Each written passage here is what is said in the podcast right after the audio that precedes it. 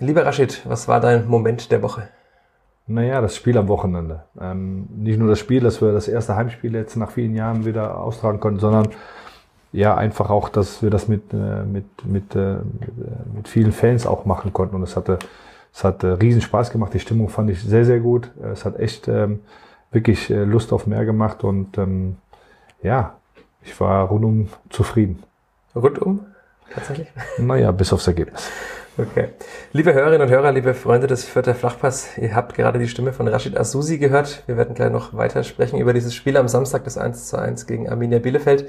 Nach dem Jingle und nach der Werbung, denn der Vierter Flachpass wird Ihnen und euch präsentiert von der Sparkasse Fürth. Gehen Sie mit uns auf Nummer sicher, gerade in Zeiten wie diesen, denn wir bieten Ihnen unsere Beratung jetzt auch über Skype an. So bleiben Sie zu Hause und verfolgen bequem am eigenen Bildschirm, was Ihr Berater online erklärt. Einfach nur den Link in Ihrem E-Mail-Postfach öffnen und schon sind Sie live miteinander verbunden. Vierter Flachpass, der Kleeblatt-Podcast von nordbayern.de. Willkommen zu einer neuen Folge des Vierter Flachpass. Wir sitzen auf dem Trainingsgelände der Spielvereinigung Kräuter Fürth am Dienstagmittag. Rashid Asusi, willkommen im Podcast. Hallo, grüßt euch. Es ist gerade gesagt, Dienstagmittag. Es ist 12.42 Uhr, die Mannschaft hat trainiert. Rashid, warst du zufrieden mit dem Training heute Vormittag? Ja, klar bin ich zufrieden, äh, aber auch wie in den letzten, äh, letzten zwei, drei Wochen auch. Wie gesagt, wir haben eine etwas holprige Vorbereitung gehabt, aber seit zwei, drei Wochen sind wir komplett und ähm, die Intensität steigt und man merkt auch, dass, dass alle ähm, auch eine gewisse Anpassung auch ähm, ähm haben. In den letzten zwei, drei Wochen sieht das gut aus und so müssen wir weitermachen. Wie ist es für dich persönlich? Hast du viel Zeit, um bei allen Trainingsinhalten dabei zu sein? Das ist gerade jetzt auch äh, das Thema Transfer schwebt über allen. Wie viel Zeit hast du, um auf Fußball zu gucken? Naja, ich schaue schon die eine oder andere Einheit, weil das ja auch wichtig ist, auch ein Gefühl zu bekommen fürs Wochenende und vor allen Dingen auch äh, für das, was wir, was wir dann tun. Wir haben ähm, natürlich auch immer Ideen und wissen auch, in welche Richtung wir uns bewegen, aber Aktualität gehört auch dazu um das einordnen zu können. Und von daher gucke ich mir natürlich schon die eine oder andere Einheit an und ja, telefonieren und, und ähm, geht ja auch während des Trainings. Wie viele Stunden am Tag telefonierst du momentan? Aktuell ist es sehr, sehr viel wieder, aber das ist auch ähm, die letzten Wochen, Monate nicht wenig gewesen. Also von daher ähm, kommt jetzt natürlich noch mal ein bisschen noch mehr Dynamik rein und ähm, ähm, die, die Gespräche dauern vielleicht mittlerweile kürzer, aber dafür mehr. Ähm, weil es immer viele, äh, viele Dinge ähm, oder viele Sachen abzuwägen gilt.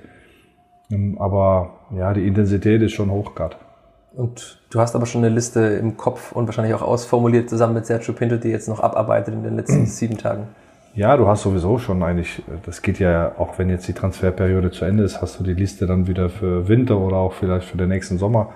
Das ist ja ein durchgängiger Prozess und ähm, aber klar ist, dass sich Situationen verändern, dass äh, Spieler, ähm, manchmal manche bekommst du, manche bekommst du nicht. Und dann geht es halt darum, Alternativen letztlich dann auch äh, im Blick zu haben. Dann kommen auf einmal neue Alternativen, die man vielleicht äh, sich gar nicht vorgestellt hätte vorher, die dann auf einmal auffloppen. Und von daher ist es einfach so, dass man ähm, ja, dass das ein, ein, dynamischer Prozess ist, der sich auch immer wieder ändert und äh, wo man sich dann immer wieder auch neu darauf einstellen muss. Das heißt, du kannst deine Woche jetzt nicht planen und sagen zu deiner Frau, ich komme heute Abend um sechs heim und es kann sein, dass um 17.59 Uhr ein Berater anruft und sagt, du kannst jetzt den Spieler haben, den du wolltest. Aber das ist seit 14 Jahren schon so. Also das okay. hat sich nicht geändert, das ist seit 14 Jahren so, ähm, dass man dass man immer auf Abruf ist, dass man, dass man, ähm, ja, dass die, dass die Familie schon große Entbehrungen letztlich dann auch in Kauf nehmen muss. Und ähm, klar, viele sagen, gut, dafür wird er auch gut bezahlt.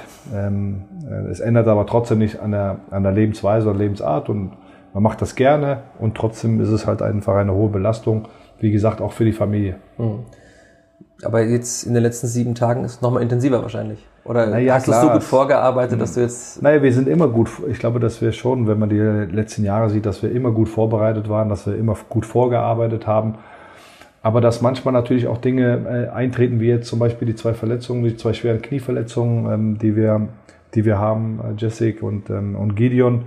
Und das bedeutet dann, dass sich vielleicht gewisse Dinge auch wieder verändern. Und darauf muss man vorbereitet sein. Also du kannst vorausplanen und trotzdem musst du immer auf die Aktualität letztlich irgendwo dann auch reagieren können oder am besten natürlich immer schon auch ähm, die Ideen im Kopf haben. Und ähm, ich glaube, das haben wir. Und dann müssen wir, müssen wir schauen, ob sich diese Dinge alle umsetzen lassen. Das wird halt die, die große Kunst äh, werden. Ähm, Aber ich glaube schon, dass wir es in den letzten Jahren eigentlich immer gut hinbekommen haben. Von daher vertraue ich auch oder sollten die Leute auch vertrauen, dass es dieses Jahr wieder gut klappt. Kannst du verstehen, dass manche Menschen da langsam nervös werden mit jedem Tag mehr? Ich kann ja für die Menschen nicht sprechen, aber mhm. natürlich, wenn das in ihrem Naturell liegt, nervös zu werden. Ich werde bei solchen Dingen nicht nervös, sondern ich werde nervös, wenn ich mir Bilder wie in Kabul anschaue oder in Syrien die letzten Jahre oder ähm, das sind für mich Dinge, wo man nervös wird. Äh, beim Fußball braucht man nicht nervös werden, da muss man überzeugt sein, da muss man einen Plan haben und da braucht man auch ein bisschen Glück. Äh, bei allem Fleiß und bei allem, bei aller harter Arbeit brauchst du auch ein bisschen Glück. Ähm, aber in Fürth braucht keiner nervös sein, weil nochmal zu, zu der gesamten Betrachtungsweise gehört auch zu wissen, wo man herkommt, äh, wo man war und was es bedarf, dass man, dass man jetzt äh, in der Bundesliga ist. Und von daher kann, darf jeder sich glücklich schätzen, dass wir jetzt in der ersten Bundesliga spielen. Und ähm, wenn man sich die zweite Liga anschaut, ist man vielleicht auch froh, dass man da raus ist. Nicht, weil die Mannschaften alle so viel besser sind, sondern weil äh, in der zweiten Liga, ich habe es ja mehrfach betont, ähm, das für uns sehr, sehr problematisch geworden wäre, insgesamt wirtschaftlich und natürlich dann auch, was die Mannschaft angeht. Ähm, ich möchte da auch nochmal daran erinnern, dass ähm, dass ein, ein Herr Gotter und Nielsen etc., ähm, dass wir die höchstwahrscheinlich nicht hätten halten können in der zweiten Liga und dann hätten wir einen Riesenumbruch gehabt. Von daher bin ich, sollte auch jeder in Fürth immer wieder auch an diese Dinge denken und nicht an das Ergebnis vielleicht, äh, was dann passiert ist, äh, wenn es mal ein negatives ist. Hast du daran auch nach dem Stuttgart-Spiel gedacht, wo alle schon sagten, diese Vierter, die werden mit wahrscheinlich null Punkten und noch schlechter als Tasmania absteigen? Ja, wobei ich glaube schon, dass ähm, wenn ich so in der Stadt unterwegs bin, also ich kriege da sehr, sehr viel Zuspruch und ich finde da sehr, sehr viele, sehr, sehr viele positive Menschen und ähm, deswegen glaube ich schon, dass der Großteil das richtig einordnen kann und richtig einschätzt und auch ähm, jetzt auch am Wochenende das Gefühl hatte, dass, äh, dass alle sich auf diese Bundesliga freuen und dass sie es schon noch richtig einordnen können. Du hast oftmals einfach in diesen sozialen Medien sind halt einfach immer dann wieder Menschen, die vielleicht ja, weiß nicht, ähm, Nervosität, Angst um den Verein, ich weiß nicht, was es ist, woran das begründet ist, aber oftmals ja Angst durchtrieben oder auch sehr negativ ist. Ähm, äh, aber davon, davon muss man sich frei machen und ähm, diese Menschen wirst du eh nicht verändern können. Die sind so, wie sie sind. Ähm, ich halte mich lieber daran, Dinge zu verändern, die, man, die wir verändern können und auch das wieder immer so einzuordnen, ähm, wie es auch der Realität entspricht und ähm, wir haben ja da auch darüber gesprochen. Letztes Jahr warst du auch sehr verhalten, sage ich mal, was die Saison angeht. Verhalten optimistisch. Ob das optimistisch ist, weiß ich nicht, aber du warst verhalten und das ist, da, da ging es ja auch nichts zu sagen. Das ist ja auch in Ordnung. Ähm, aber wichtig ist doch, dass man auch daraus wieder erkennt, ähm, dass wir uns A, nicht so wichtig nehmen, dass wir auch nicht glauben, dass wir viel besser sind, aber dass wir schon auch versuchen, mit unseren Mitteln das Maximale zu erreichen. Und das werden wir dieses Jahr wieder versuchen. Und ja, du hast recht. Äh, nach dem Stuttgart-Spiel war ich auch enttäuscht. Das, das gehört auch dazu. Und jeder darf nach einer Niederlage auch enttäuscht sein. Und jeder darf vielleicht auch mal kritisieren. Das ist gar keine Frage. Nur danach einfach dann auch, dann habe ich mir dann auch wieder das Wochenende angeschaut und habe mir die zweite Liga angeschaut und habe gesagt, Gott froh bin ich, dass wir raus sind aus dieser zweiten Liga. Und ähm, das war nicht selbstverständlich, ne, dass wir, wenn man sich die Mannschaften anschaut, die jetzt da noch spielen, und äh, dann habe ich mir die Kieler angeschaut, die letztes Jahr eine Top-Saison gespielt haben, die äh, an der Relegation gescheitert sind, die trotzdem noch eine gute Mannschaft äh, beisammen haben und dann auf einmal auf dem letzten Tabellenplatz sind oder auf dem vorletzten. Und das meine ich damit. Es geht gar nicht darum, schlechte Leistungen gut zu reden oder wenn wir unterlegen sind, dass man nicht enttäuscht ist. Das gehört dazu, das bin ich auch. Aber bitte wieder einordnen.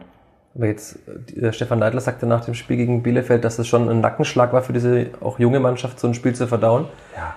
Hast du da auch viel mit Spielern gesprochen? Mit nein, nein, nein, ich, na, natürlich. Ich spreche natürlich auch mit den Spielern und ich, ich versuche denen auch das, das einfach durch meine Erfahrung auch ein bisschen weiterzugeben und auch das einzuordnen. Und ähm, natürlich wünscht man sich, dass man dann nach Stuttgart fährt in die Bundesliga und denkt, okay, wir gewinnen das Spiel vielleicht auch und und setzen dann direkt so ein Ausrufezeichen. Und dann äh, schaue ich mir an, okay, wie war die Situation? Ne? Was war das für eine Vorbereitung? Wie viele Spieler mussten wir abgeben? Wie viele neue Neuzugänge müssen wir integrieren? Wie weit sind diese Neuzugänge auch schon? Ja. Und dann ist das für mich alles erklärbar. Ne? Auch vielleicht, dass wir nach einer halben Stunde in Stuttgart dann ähm, ja auch nicht mehr mithalten konnten, dagegenhalten konnten, weil aber auch, muss man sagen, auch die Tore auch zu einem sehr, sehr ungünstigen Zeitpunkt gefallen sind. Und ähm, ich versuche das dann wieder einzuordnen. Bei aller Enttäuschung, die ich selber gespürt habe, bei aller Hoffnung, die ich auch vor dem Spiel hatte, versuche ich das dann wieder realistisch zu sehen und sehe wieder den, den, den Ansatz, wie wir trotzdem die Liga halten können. Und ähm, die ist nicht dadurch begründet, dass ich den, die Flinte ins Korn werfe nach dem ersten Spiel und sage, wir steigen mit null Punkten ab. Und die 92 oder 94 Minuten gegen Bielefeld haben dich ja darin bestätigt. Das sah dann schon sehr viel besser aus. Ja, sehr, sehr gut sogar. Ne? Ich meine, wir haben ja trotzdem auch gegen eine Mannschaft gespielt, Bielefeld, die letztes Jahr die Klasse gehalten hat, direkt gehalten hat, ja, nicht über die Relegation. Ähm, die auch sich trotzdem auch noch einordnen kann, genau wie Stuttgart. Also es ist kein, kein Gegner, äh, auf den wir bisher getroffen sind, hat gesagt, oh, die Vierter, die hauen wir mal locker weg, sondern die waren sehr konzentriert und fokussiert. Während vielleicht größere Vereine dann vielleicht ein bisschen lockerer in, diese, mhm. in diese Spiele reingehen. Äh, Bielefeld weiß ganz genau, die müssen immer 100 Prozent geben. Und diese 100 Prozent haben trotzdem gegen uns eigentlich nicht gereicht, also weil wir 100 Prozent gegeben haben und meines Erachtens das Spiel auch klar gewinnen müssen. Ja? Und ähm, auch da musste die Mannschaft diese, dieses, ähm, dieses Tor kurz vor der Halbzeit einstecken, die, was aus dem Nix gekommen ist. Und wir haben es gemacht, wieder mal, wie in der letzten Saison und ähm, ja, müssen das Spiel ganz klar gewinnen. Und jetzt gegen Mainz wird es wahrscheinlich nicht leichter. Darüber wollte ich mit dir auch noch äh, sprechen. Mainz war mal früher, wenn man so ein bisschen guckt, die hatten sogar Angst vor der Spielvereinigung, weil ja. wir gerade das Thema Angst hatten. Für die Spielvereinigung war immer der Angstgegner. Ja. Jetzt ist Mainz seit zwölf Jahren in der Bundesliga und ist, äh, wie weit ist der alt? Meilenweit kann man das sagen? Ja, liebe Hörerinnen und Hörer, ihr habt gemerkt, wir sind hier in einem Bundesliga-Büro bei Rashid Asusi im Kabinentrakt neben dem Trainingsgelände. Da klopft es auch mal an der Tür während einer Podcastaufnahme. Aber wir waren bei der Frage stehen geblieben. Der FSV Mainz 05 ist seit zwölf Jahren Bundesligist. Ist er meilenweit Spielfang entfernt? Ist er Galaxien entfernt? Wie weit ist er von der Spielfang mittlerweile weg? Naja, man, und das ist auch wichtig und das gehört zur Einordnung auch dazu. Jetzt ist dieser Verein Mainz 05 seit zwölf Jahren in der Bundesliga. Also die sind seit zwölf Jahren ähm, hängen die an diesem Geldtopf äh, der DFL. Und wir wissen ja auch, dass in den letzten Jahren äh, diese, diese Schere brutal auseinandergegangen ist. Und, ähm, und trotzdem ist es ein Verein, mit dem wir uns müssen, messen müssen. Und da erkennt man erst diese, diese Unwucht oder dieser, diesen großen Unterschied auch innerhalb dieser ersten Liga. Ein Verein, der seit über zwölf Jahren eigentlich, ich glaube, in den letzten acht Jahren immer einen Umsatz über, von 100, über 100 Millionen Euro gemacht hat, ja, der Spieler verpflichten kann zwischen fünf und zehn Millionen Euro. Oder für dreieinhalb oder vier aus Fürth. Ja, genau. Ne? Also, und mit denen müssen wir es trotzdem messen, aber rein was, was die Voraussetzungen und was die, ähm, was die Wirtschaftlichkeit angeht, haben die uns natürlich meilenweit äh, überholt. Sportlich wollen wir uns trotzdem mit ihnen messen, ähm, auch wenn wir wissen, ähm, ähm, dass das äh, trotzdem ein sehr, sehr guter äh, Verein ist, ähm, der auch in der Rückrunde mit dem neuen Trainer ja eine Top-Rückrunde gespielt hat mit 34 Punkten oder 32 Punkten, fast. Ja, Platz 5 in der Rückrunde. Ja, genau, also ja, fast Champions League-Niveau. Ähm, ja, und die natürlich jetzt in den ersten Spielen ähm, schon auch personelle Probleme hatten, aber diese Spieler kommen jetzt alle wieder zurück. Das ist leider das Los, was wir jetzt haben, ne, dass wir gegen eine Mannschaft spielen, ähm, die danach fast nahezu komplett ist. Und, ähm, aber trotzdem werden wir versuchen, unsere Chance zu nutzen. Und ich glaube, in einem Spiel hast du immer eine Chance.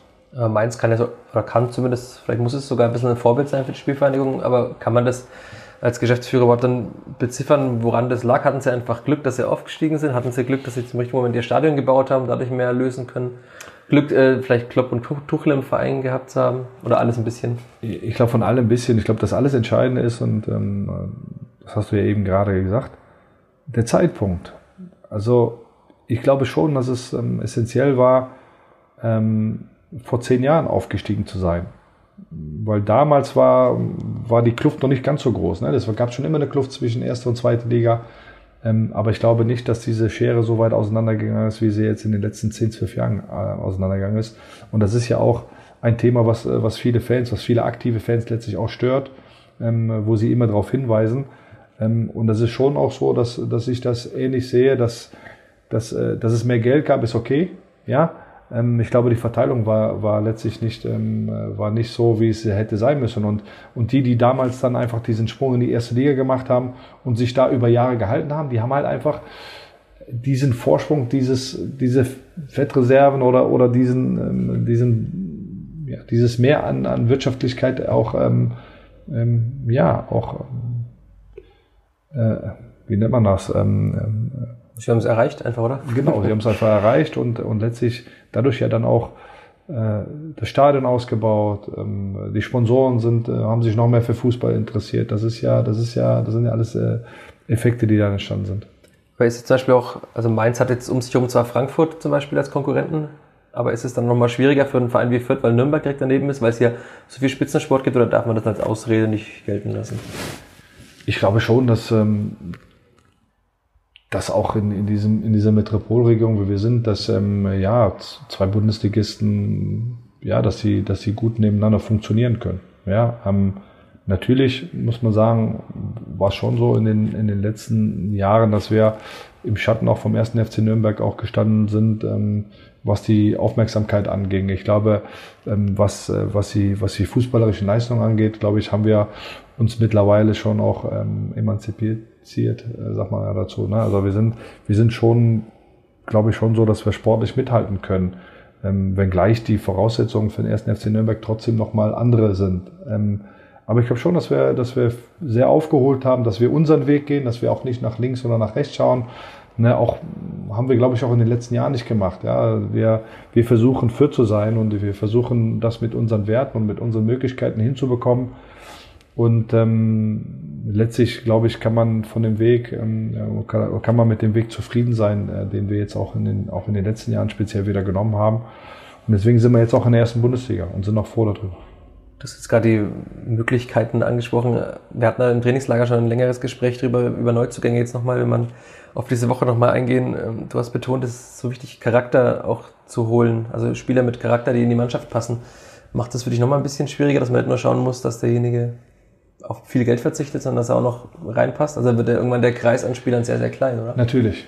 Hundertprozentig. Und das ist aber trotzdem unser Ansatz, ne? dass wir immer ein gutes Gefühl haben wollen, ne? dass, wir, dass wir ein gutes Feedback bekommen, dass wir ähm, durch unser Netzwerk einfach viele, viele Informationen bekommen. Nicht nur, was der Spieler kann, das sehen wir ja in der Regel, das, das wissen wir meistens auch, sondern wie ist das, äh, wie ist das drumherum? Und trotzdem kannst du es nicht zu 100% ausschließen. Aber ich glaube, dass wir in Fürth auch nur funktionieren, wenn wir einen Kader oder wenn wir eine Mannschaft äh, haben, wo jeder seine Rolle versteht, bei aller Enttäuschung, dass er vielleicht mal nicht spielt oder vielleicht mal nicht die wichtige Rolle einnimmt und dass man da auch mal schlecht drauf ist oder auch mal vielleicht auch mal mit einem, ähm, mit einem ähm, sagen wir, beleidigten Gesicht durch die Gegend läuft. Das ist alles in Ordnung, das gehört dazu, aber wir brauchen schon diesen Team Spirit, der uns auch in den letzten Jahren dazu gebracht hat, dass wir, ja, dass wir unsere Ziele erreicht haben und ähm, das funktioniert in Fürth nicht, weil wir, wie gesagt, ähm, Millionen in die Hand nehmen können und ähm, die extra Qualität holen können, sondern weil wir gute Qualität holen, aber gleichzeitig brauchen wir dann auch diesen Teamspirit. Das heißt ja, dass im modernen Scouting immer Daten immer wichtiger werden. Da hatten wir auch schon mal ganz kurz drüber gesprochen. Du hast jetzt gerade mal die, die Statistiken, was ein Spieler kann, was er am Ball kann, für Ballaktionen er hat. Das kann man alles messen, aber kann man Charakter in irgendeiner Form messen? Das geht doch gar nicht, oder? Also um, muss man sprechen. ja, man, man braucht viele Informationen und dann braucht man schon trotzdem auch ein Gefühl. Ähm, Finde ich einfach, das äh, versuche ich schon auch, dass, dass wir das innerhalb dieses Vereins, der Trainer, Chef-Scout und meine Wenigkeit, ähm, dass wir das dann auch schon einordnen, okay, passt er in dieses Gefüge rein oder passt er halt nicht rein. Und äh, das so, so mal A, mit den persönlichen Gesprächen rauszufinden, aber wie gesagt auch mit den ganzen Informationen, die wir bekommen. Und Nochmal zu 100 Prozent wir es nicht hinkriegen, aber ich glaube, in den letzten Jahren haben wir es doch wirklich sehr, sehr oft und gut hinbekommen und nur da, deswegen ist auch der Erfolg möglich gewesen. Ist es durch Corona schwieriger geworden, weil man nicht so viel mehr reisen kann? Nee, es ist eigentlich schon dadurch, dass, äh, dass du äh, diese Teams-Calls machen kannst, ne, dass, ähm, das ist fast sogar, das hättest du früher nie gemacht. Das ähm, muss man, ist durch Corona passiert, dass man sich da auf neue Wege einstellt und oftmals vielleicht sogar eine Zeitersparnis hast, weil du dann nicht anreisen musst etc. Wobei das persönliche Gespräch immer noch das Beste ist. Das heißt, du reist gar nicht so viel in dieser Transferperiode? Auch, aber nicht nur, nicht, vielleicht nicht ganz so wie, wie in den Jahren zuvor, weil es einfach fast auch gar nicht möglich ist. Okay. Ähm, die Fans fragen, wann, wann ist es soweit? Ich frage als Journalist natürlich auch, wann ist es soweit, damit ich mich darauf vorbereiten kann. Äh, würdest du sagen, alle Spieler kommen am Dienstag äh, kurz vor Deadline Day äh, Ende? Oder? Nee, es kann passieren, dass sich das wirklich sehr, sehr lange hinauszögert, weil ich bin nicht der erste Sportdirektor, glaube ich, in diesem Jahr, der sagt, dass diese, dass diese Transferzeit irgendwie eine, eine, ja, eine außergewöhnliche ist. Und ähm, deswegen äh, war es in den letzten Jahren auch schon so, dass relativ viel passiert ist, aber ich glaube, dass dieses Jahr noch viel mehr passieren wird am letzten Tag. Darauf sind wir vorbereitet. Wenn wir das ein oder andere vorher hinbekommen, sind wir natürlich auch zufrieden. Aber wie gesagt, dafür gibt es keine Garantie. Das heißt, du hast keinen Plan, bis zum Samstag müssen zwei von drei Nein. oder vier Neuen da sein? nein, überhaupt nicht. Weil, weil ich auch davon wegkomme, ich merke das ja immer wieder. Ne? Jedes Jahr freuen sich irgendwie alle Fans oder alle Leute, ähm, dass ähm, welcher Neuzugang so kommt. Ich freue mich eigentlich immer darüber, wenn, wenn Spieler, die wir haben und die sich gut entwickelt haben, weiter bleiben bei uns. Und sich, da freue ich mich fast noch viel mehr. Natürlich freue ich mich auch über, wenn man Spieler dann auch holt, die dann äh, einen verstärken können. Aber ähm, ich glaube einfach, ähm, ja, dass du je besser das hinbekommst, dass du eine Mannschaft einfach über eine längere Zeit auch zusammen hast, desto effektiver und besser ist es für, für einen Verein. Wie gesagt, dieses Jahr, ähm, trotz des Aufstiegs, ähm, haben wir leider vier, vier, fünf Jungs verloren. Äh, das war, ähm, das ist halt letztlich irgendwo auch dem Markt geschuldet. Das muss man dann auch akzeptieren, respektieren. Die Jahre vorher haben wir es eigentlich ganz gut hinbekommen, dass wir nicht so viele abgeben mussten. Ähm, aber ja, darauf müssen wir uns immer einstellen und wir sehen das auch immer als Herausforderung, das dann wieder besser hinzukriegen. Hast du noch ein Thema angesprochen, das im Transfermarkt jetzt gerade so gar keine Rolle spielt, die auslaufenden Verträge, also zum Beispiel Paul Seguin ist auch nur noch jetzt bis 30.06.22 dann da. Ja. Ist wahrscheinlich nochmal auf deinem Schreibtisch, der ist zwar sehr aufgeräumt, aber da irgendwo liegt schon nochmal die Liste mit den Namen, die man auch noch verlängern muss. Nein, ganz klar. Also es ist, es ist schon so, dass ähm, dass wir die auslaufenden Verträge gerne verlängern möchten und dass wir natürlich nicht erst seit heute, sondern schon seit langer Zeit ähm, versuchen, diese letztlich irgendwo auch verlängert zu bekommen. Aber auch da ist nicht immer nur das, was der, was der Verein möchte oder was, ähm, was vielleicht umsetzbar ist, sondern Jungs haben auch Gedanken. Die Jungs, natürlich ist ihre Karriere und ihre Karriere ist in der Regel nach 10, 12 Jahren auch zu Ende. Und dass sie sich natürlich darüber Gedanken machen müssen, ist ganz normal. Ich ist okay und ich glaube trotzdem, dass wir zeitnah eine, zumindest eine erfreuliche Nachricht haben für unsere Fans und dann. Okay, das ist ja schon mal eine Nachricht, die du hier exklusiv verkündest. Ja, genau.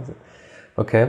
Äh, zum Abschluss, du hast vorhin, das haben wir, sind wir elegant drüber gegangen, schwere Knieverletzung von Gideon Jung angesprochen. Das ist ja was, was viele Fans beschäftigt. Ähm, was kann man dazu sagen? Er wird operiert, sagtest du vorhin. Also so wie es aussieht, ähm, wenn alles vernünftig läuft, dann ähm, wird er vielleicht morgen schon operiert. Ja, und wir hoffen natürlich, dass es eine gute Operation wird und dass der Gidi dann auch wieder, der wirklich auf einem guten Weg jetzt wieder war, nachdem er in der Vorbereitung auch körperlich noch ein bisschen Probleme hatte, aber jetzt auf einem richtig guten Weg war und das ist natürlich ein Rückschlag für ihn, aber auch für uns. Und wir hoffen natürlich, dass die Operation gut verläuft und ähm, er uns einfach dann auch nach höchstwahrscheinlich langer Zeit dann auch ähm, Richtung Rückrunde vielleicht dann auch zur Verfügung steht, vielleicht auch eher, aber das muss man abwarten. Aber ist dann im Knie schon mehr kaputt, das kann man auf jeden Fall sagen. Wenn das Knie aufgemacht werden muss. Naja, das Knie wird aufgemacht, deswegen ist schon auch die Befürchtung, dass was am Meniskus ist, was mehr ist, kann man auch nicht immer alles sehen, aber wenn es eine Meniskusverletzung ist, kommt es auch darauf an, wie schwer die Meniskusverletzung ist, etc. Deswegen muss man mal schauen. Also ich glaube, dass, ähm, dass das einen Treffer abbekommen hat, aber erst wenn man, wenn man dann aufmacht, sieht man letztlich irgendwo das, Aus, das gesamte Ausmaß und wir hoffen natürlich, dass es nicht ganz so schlimm ist. Das hoffen wahrscheinlich alle, weil es geht ja immer noch um Menschen, nicht nur um den Fußballer. Ja. Und damit vielen Dank, Rashida Susi. Gerne. An die Tür hat er gerade Sergio Pinto geklopft, der Chefscout. Das können wir noch der Transparenz halber sagen. Das heißt, die Arbeit wartet schon wieder genau. vor der Tür. Und damit vielen Dank fürs Zuhören und bis zur kommenden Woche. Dankeschön. Alles klar. Mehr bei uns im Netz auf nordbayern.de